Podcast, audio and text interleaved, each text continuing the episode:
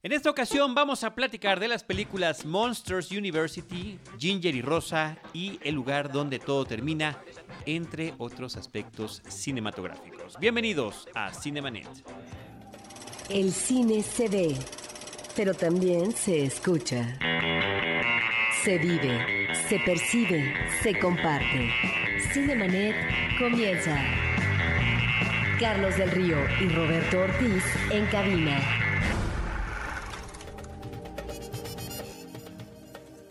www.cinemanet.mx es nuestro portal, es un espacio dedicado al mundo cinematográfico.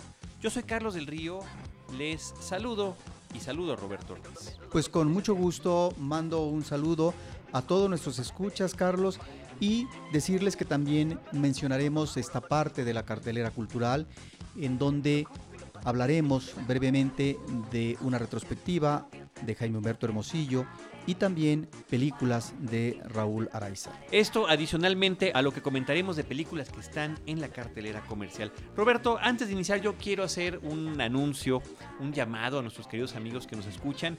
Hemos estado insistiendo y la verdad que no queremos dejar de quitar el dedo del renglón de que nos eh, visiten también, que nos acompañen en el espacio que estamos forjando eh, con todos ustedes y para todos ustedes en YouTube.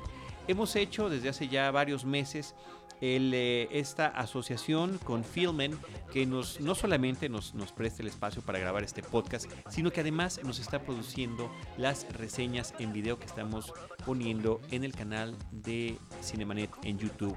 El canal es youtube.com diagonal Cinemanet 1.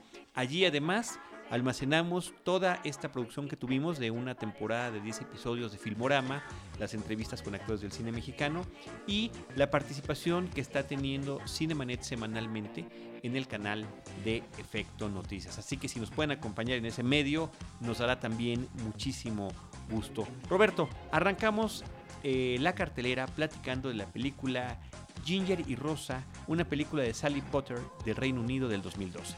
Esta es una película muy sentida de la directora porque ella comentaba que vivió una realidad como la de uno de sus personajes eh, femeninos. Ella tenía 13 años y tenía preocupación por el problema que en esos momentos se presentaba en el mundo de la guerra de los misiles en Cuba. Era un momento muy difícil en lo que se conocía como la Guerra Fría, esta tensión que existía entre la Unión Soviética y los Estados Unidos, la carrera armamentista de por medio, no solamente la carrera del espacio, sino la armamentista que podía llevar a una conflagración mundial con la bomba atómica que ya había sido experimentada por parte de Estados Unidos en la Segunda Guerra con Hiroshima y Nagasaki. Pues ahí están, en la ficción cinematográfica, dos chicas, una de nombre Ginger, otra de nombre Rosa. Aquí no son 13 años como los tenía Sally Potter, 14 años de estas chicas en la ficción cinematográfica.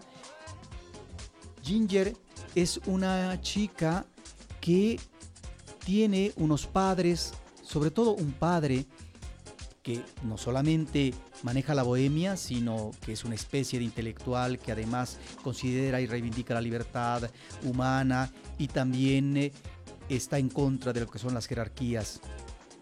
De tal forma que eso está muy bien como contexto familiar, social. Pero ella está muy preocupada, se obsesiona porque está la crisis de los misiles y considera que la humanidad puede desaparecer.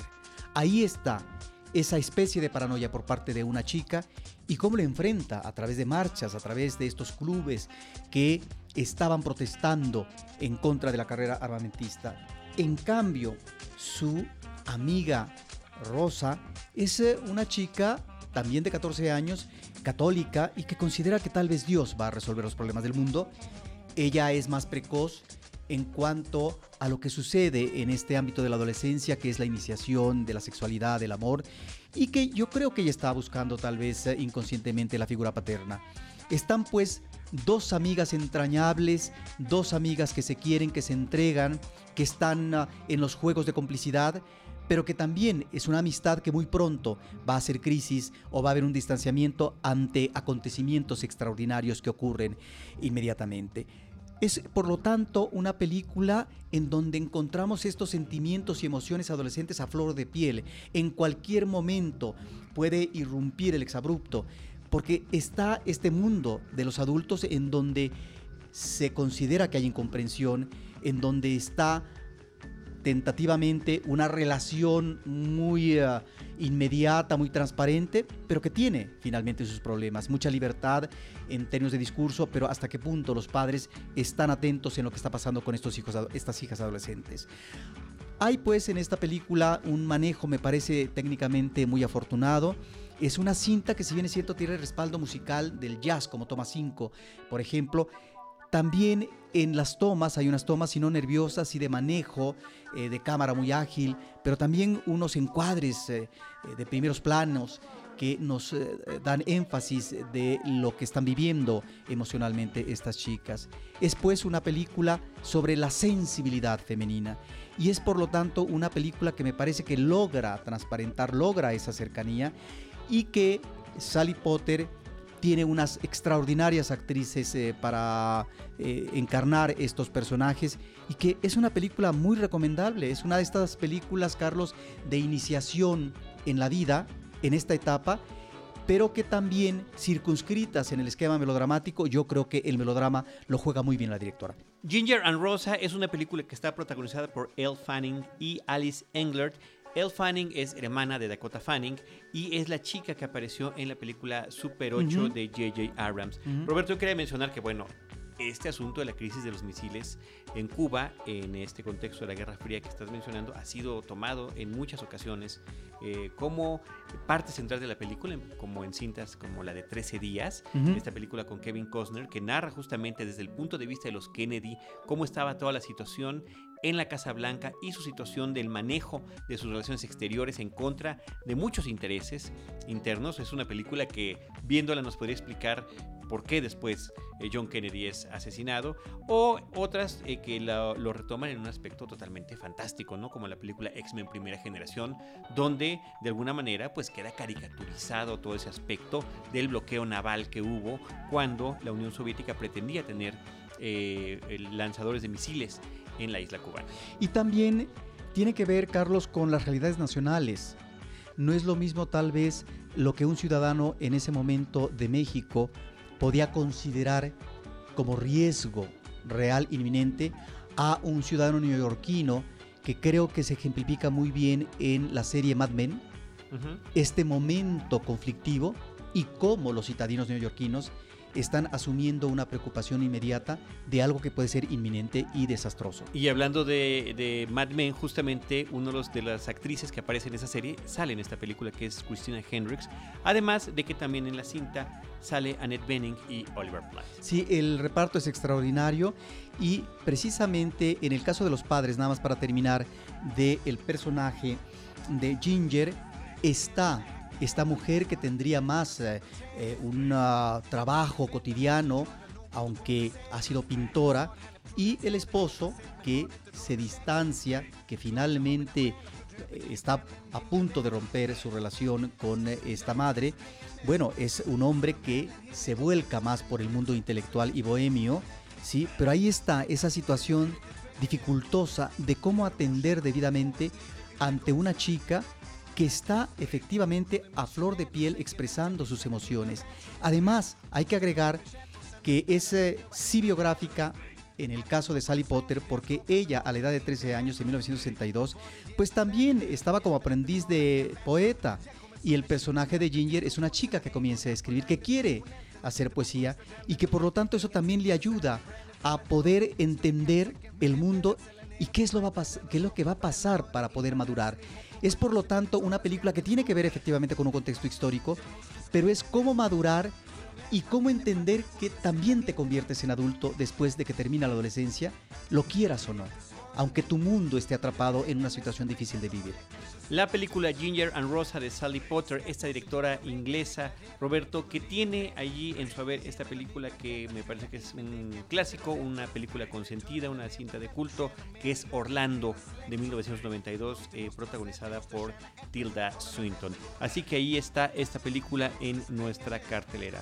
Roberto, otra película que ha irrumpido en las pantallas cinematográficas a nivel global es la última cinta de la casa productora Pixar. Es la película Monsters University, que es una precuela, la primera precuela, ¿no? Esta palabra que no existe en español pero que utilizamos tan frecuentemente, es lo contrario de la secuela, cuando una historia, eh, con una película tiene una historia posterior que tiene que ver con los personajes en un tiempo previo, ¿no? Esto es en el caso de Monster Inc., la película del 2001, con estos monstruos que traspasaban las barreras entre los niños y su mundo a través de las puertas de los closets, eh, con esos personajes muy queridos que hasta el momento siguen siendo entrañables para muchos niños eh, de antes y de después, Sully y Wasowski. Eh, ahora vemos el origen de esta amistad, sus tiempos en la época universitaria en una película, Roberto, que como comentaba yo en otro de nuestros espacios, es una cinta impecable a nivel tecnológico. Es una película que tiene una narrativa cinematográfica pues que corre sin ningún problema. Es una película muy divertida con grandes gags, pero tiene una gran ancla que es que de todas las películas que ha producido Pixar, esta es la menos menos original de todas. ¿Lo dices porque es una precuela? No, lo digo porque es una película que está retomando una especie de subgénero del cine estadounidense, que es la película de los universitarios gringos, que tienen un universo muy bien definido en películas como Animal House y un sinfín de cintas, donde vemos cuál es el comportamiento de estos jóvenes adultos entrando a la universidad. Encontramos a los que son retraídos, encontramos a los que son muy estudiosos, encontramos a los que se dedican a, ser atletas, encontramos a los populares y a los impopulares, y encontramos este universo donde en, el, en la búsqueda de pertenencia, esto pasa en todas estas películas que estoy eh, tratando de describir, se integran o no alguna de las fraternidades, ¿no? Que tienen eh, los nombres de las letras griegas. Sí, ahí es donde está, me parece, en términos de tratamiento de historia, de personajes y de situación específica que es la universidad, eh, ciertos uh, elementos que podrían haber enriquecido la historia. Esto que tú dices, efectivamente, a veces está ausente en la película, porque efectivamente es la identidad, pero también lo que está mejor logrado o más enfatizado es eh, la pertenencia en el grupo, ¿sí? Y lo que este grupo da en términos de rivalidad, de amistad con otros y demás, ¿no?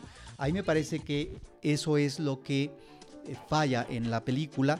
Sin embargo, al circunscribirse en este ámbito de la universidad, ahí es donde apunta todas sus baterías en el manejo de los efectos y demás, eh, la historia, y creo que debió de haberse quedado en eso. El problema también que me sucede al ver esta película es que es una película que se prolonga demasiado en tiempo y que cuando piensas que ya va a terminar a partir de una situación de concurso, etcétera, todavía hay un remate. Claro, el remate se hace necesario para ubicar una situación que me parece importantísima, que es este mundo de las pesadillas, ¿sí? En los niños el coco que finalmente se presenta a través de los sueños y que estos eh, novedosos estudiantes como Mike y como Sully pues quieren convertirse a partir de sus estudios universitarios en eso, en asustadores de niños. Sí, Roberto, pero fíjate que, esta, eh, te decía yo, eh, en, todos los años que hemos tenido películas de Pixar, desde, desde la primera, ellos nos han sorprendido con historias muy originales. Sí. ¿no? Unas películas que tienen eh, mucho corazón en, en su manufactura, que se nota en la creatividad que están manejando y que creo que aquí o sea, se nota el buen oficio.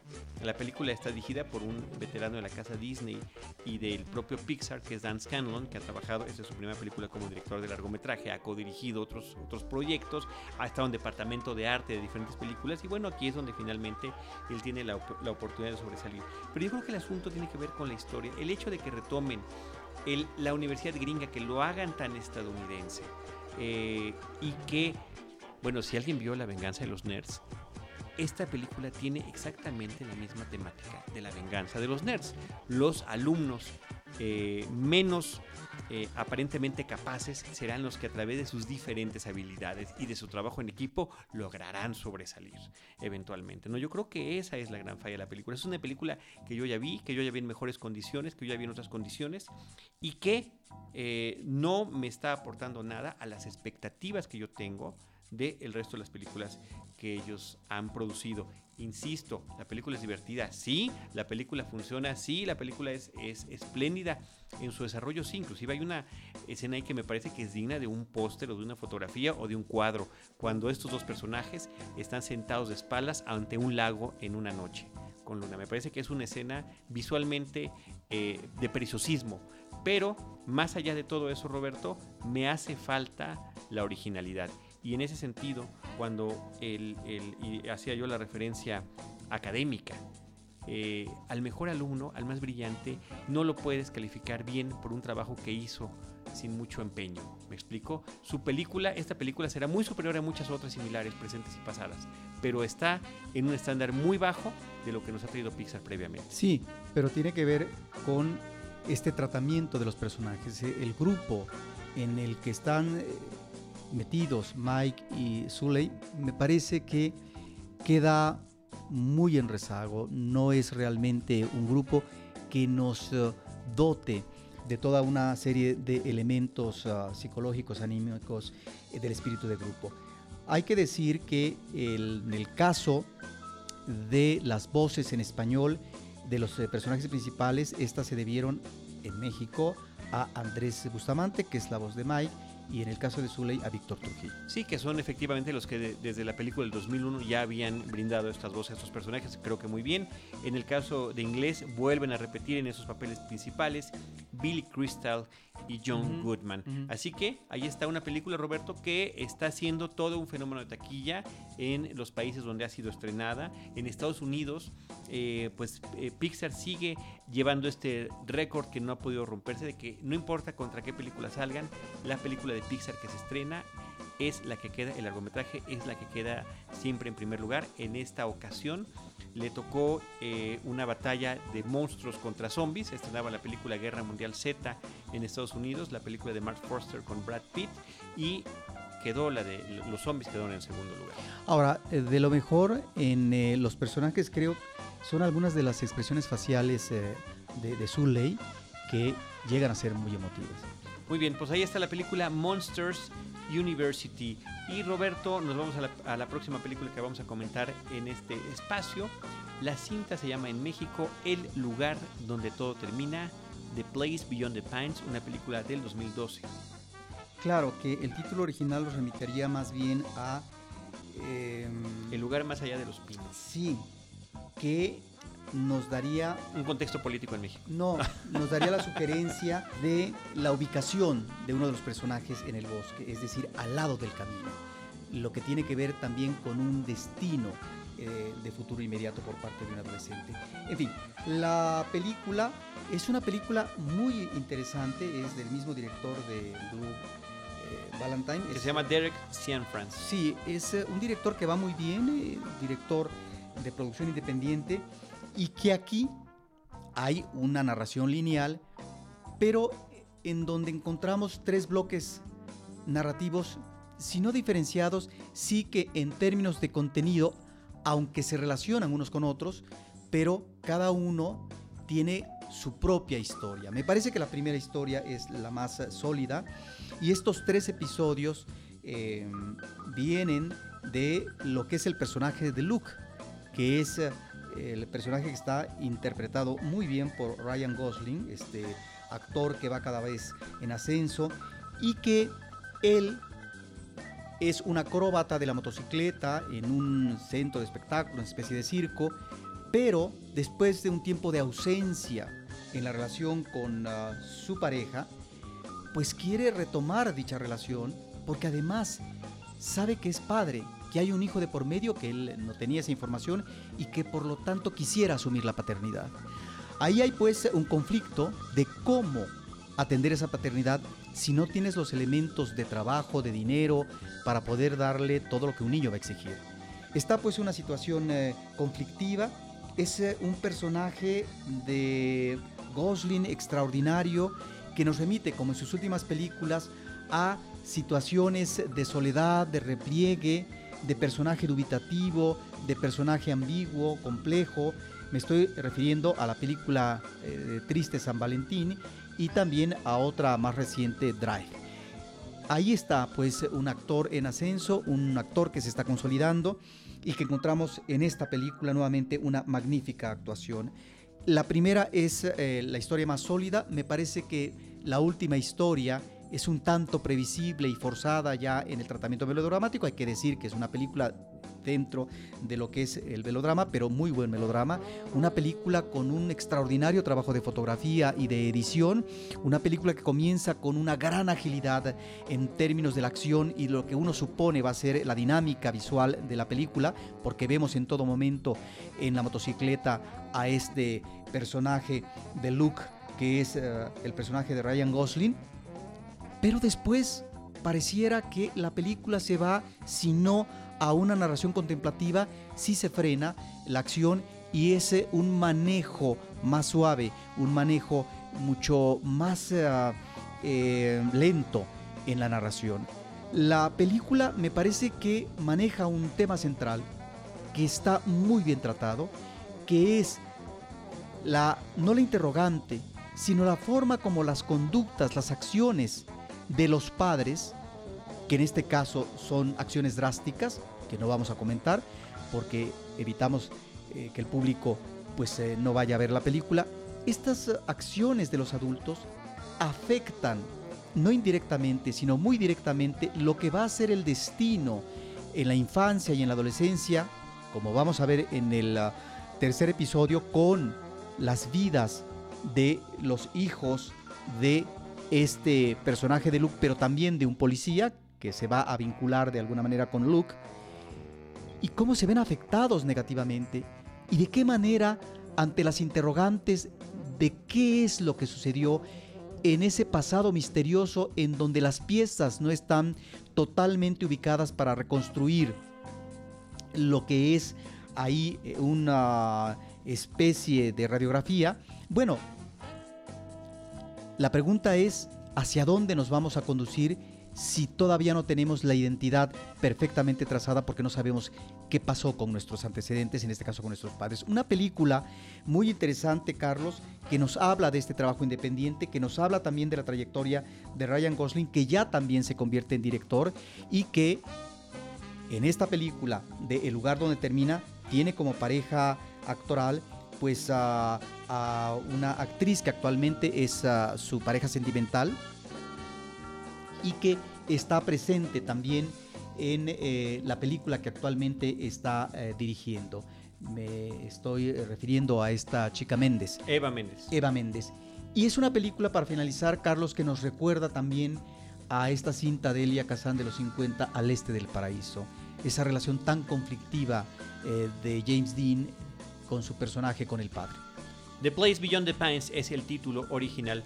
Roberto, eh, como platicabas hace un ratito, eh, vas a hablar de lo que hay también en la cartera cultural. Está en Cineteca Nacional la retrospectiva de Jaime Humberto Hermosillo, justamente después de que hubiese recibido eh, la medalla Salvador Toscano. Sí, aquí es una oportunidad extraordinaria por parte de los cinéfilos y las personas que no conocen la carrera de Jaime Humberto Hermosillo de acercarse. Es la primera retrospectiva que se hace de toda su obra de Jaime Humberto Hermosillo. Es una gran oportunidad porque además la presentación de cada una de las películas es por el director donde está él platicando de anécdotas muy sabrosas que uno desconoce. El sábado, por ejemplo, estuvo presente Julisa, que fue su actriz junto con Alba Muriel de una de sus películas ah, importantes, Amor Libre, y el público se entregó, aplaudió, a esta actriz en un auditorio casi lleno. Y el domingo también con un gran éxito estuvo eh, también otra película eh, de eh, Hermosillo. De tal manera que esto nos permite acercarnos a uno de los directores más independientes, uno de los directores que siempre ha reivindicado la acción libre en sus películas y que además ha sido de los primeros directores que han experimentado en el video y que su última etapa está cubierta en la producción digital. De tal manera que tanto sus películas de 35 milímetros en la industria como sus películas eh, de tipo digital, uno va a poder verlas. Eso por un lado, eh, Carlos, y por otro, existe un programa en la Cineteca Nacional que se llama El Día de la Academia, en donde se presentan películas que están siendo programadas, sugeridas por parte de la Academia Cinematográfica de Artes y Ciencias Cinematográficas. Y en estos días se está rindiendo homenaje a Raúl Araiza y se están proyectando eh, sus películas como Cascabel, En la Trampa, Fuego en el Mar, estas eh, películas eh, de los 70 y que fueron importantes en su trayectoria fílmica. Recordemos que Araiza incursiona en la televisión de manera muy exitosa en series históricas como La Tormenta, La Constitución, creo que otra se llamó El Carruaje, y también Senda de Gloria. Y también hizo aquella otra serie que se llamó Noticias de la Historia, donde estaban presentes estos personajes como Julio César, Sócrates, eh, Galileo y demás. Es un director que incursionó en el cine, que desde los eh, veintitantos años ya estaba en la televisión y que la academia le rinde homenaje, murió no hace mucho tiempo. Y Carlos, nada más invitar pues eh, también va a haber una mesa redonda donde estarán presentes para hablar del director Julián Hernández, el director de la Academia Juan Antonio eh, de la Riva y Víctor Ugalde, de tal forma que tenemos esa oportunidad de acercarnos a directores eh, mexicanos importantes, pero también a escuchar, a saber qué pasó con su trayectoria fílmica. Muy bien, Roberto, yo quiero concluir este programa dando algunos datos curiosos. Estoy, checando la página de Canacine donde vienen eh, los resultados de taquilla. En México estamos grabando este programa el día lunes, que es cuando grabamos nosotros. Quizás saldrá unos días después. Pero eh, les comento que la película Monster University fue la más exitosa en el fin de semana pasado. En su semana de estreno acumuló 159 millones de pesos. El Hombre de Acero quedó en segundo lugar con 47 millones. Después de la Tierra, 16 millones. Rápidos y Furiosos, 7 millones, casi 8 millones, 7 millones 712 mil. Pero ha acumulado casi 500 eh, mil casi 500 millones, perdón, 447 millones de pesos es lo que ha acumulado en sus semanas de exhibición. Y fíjate que en el top 10 continúa la película Nosotros los Nobles, eh, 1.476.000 pesos y estando en su treceava semana de exhibición ha logrado que 7 millones de espectadores vayan a ver esta película para un total de 336 millones de pesos datos curiosos ahí que tienen que ver con la taquilla. Pues con eso nos despedimos, Roberto. Queremos dar la gracia. Queremos dar las gracias a toda la gente que nos apoya, al equipo de Cinemanet, por parte de Anchor Sound, Paulina Villavicencio y Ever Espino, que es el que produce y postproduce estos episodios en el área de filmen a Mariana Delgado y a Carlos Tenreiro, no nada más por la producción en video, sino por permitirnos eh, utilizar su sede para la grabación de estos episodios. Y nosotros en, eh, en, los micrófonos, Roberto Ortiz y Carlos del Río, les agradecemos a ustedes que continúan con nosotros, que nos acompañan en facebook.com diagonal cinemanet, en arroba cinemanet en Twitter, en cinemanet1 en YouTube o en nuestro portal cinemanet.mx. En cualquiera de esos espacios nosotros los estaremos esperando con cine, cine y más cine.